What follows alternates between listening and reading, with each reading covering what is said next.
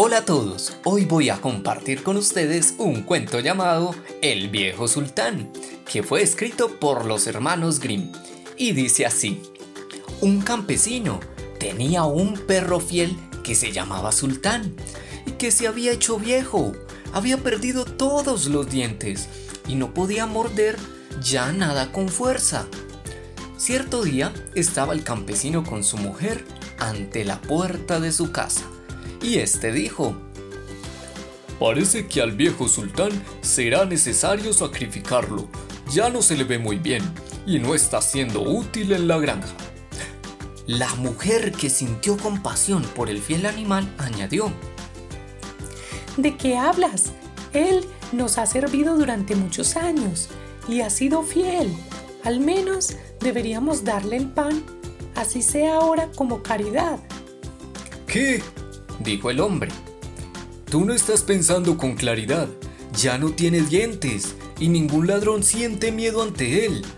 Lo correcto será que pase a mejor vida. Es cierto que nos ha servido bien, pero en compensación ha tenido su buena comida.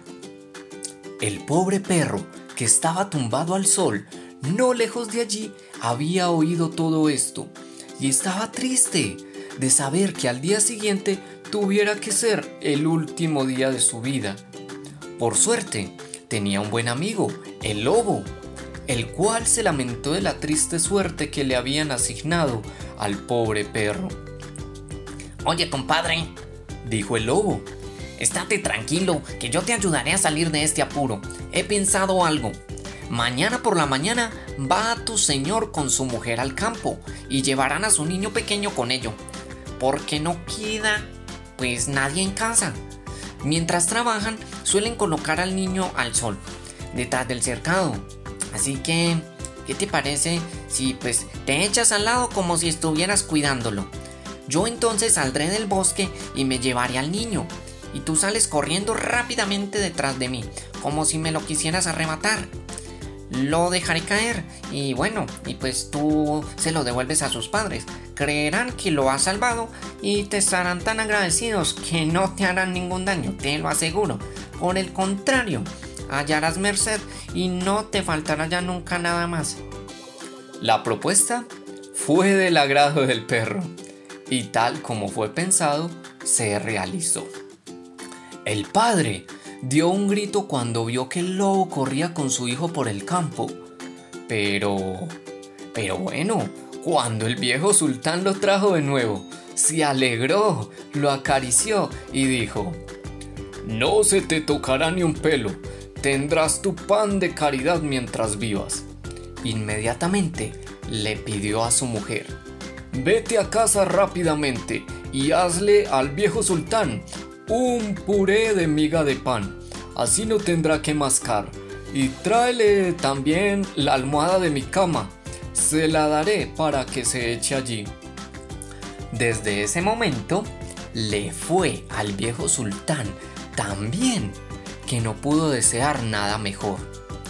Poco después, le visitó el lobo y se alegró de que todo hubiera salido perfecto, tal como lo habían planeado.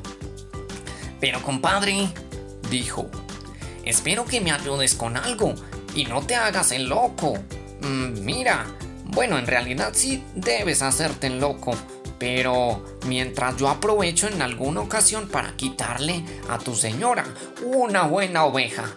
Eh, ya sabes que es difícil hoy en día poder salir adelante. Ni pensarlo, con eso no cuentes, contestó el perro. Yo soy fiel amigo y no puedo permitirlo. El lobo pensó que esto mm, no era en serio y se trataba solo de una broma de sultán, por lo que cuando llegó la noche, en silencio, quiso llevarse a la oveja.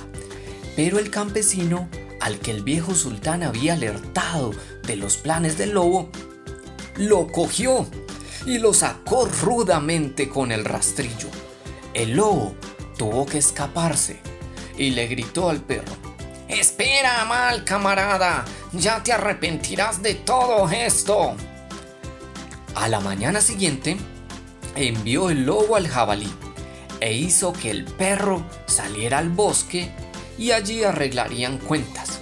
El pobre sultán no pudo encontrar más ayuda que la de un gato, que no tenía más que tres patas. Y cuando salieron de allí juntos, el pobre gato iba cojeando y al mismo tiempo estiraba de dolor el rabo hacia lo alto. El lobo y su ayudante llegaron al sitio convenidos, pero cuando vieron llegar a sus contrarios, pensaron que llevaban un sable consigo, pues vieron el rabo levantado del gato y cuando el pobre animal saltaba en sus tres patas, no pensaban sino que cogía piedras para tirárselas, pues no veían con claridad. Entonces les entró tanto miedo a los dos que el jabalí se escondió en el follaje y el lobo saltó a un árbol. Cuando llegaron el perro y el gato, se asombraron de que no podían distinguir a nadie. Pero el jabalí pues no se había escondido del todo y sus orejas sobresalían por encima.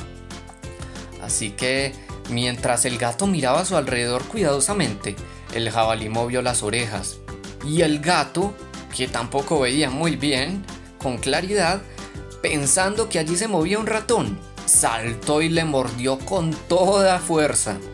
Entonces se incorporó el jabalí con un enorme chillido y salió corriendo mientras gritaba. Allí, allí en el árbol está el culpable. El perro y el gato levantaron la mirada hacia arriba y divisaron al lobo, que avergonzado de haberse mostrado tan cobarde, aceptó hacer las paces con su amigo el perro Sultán. Fin.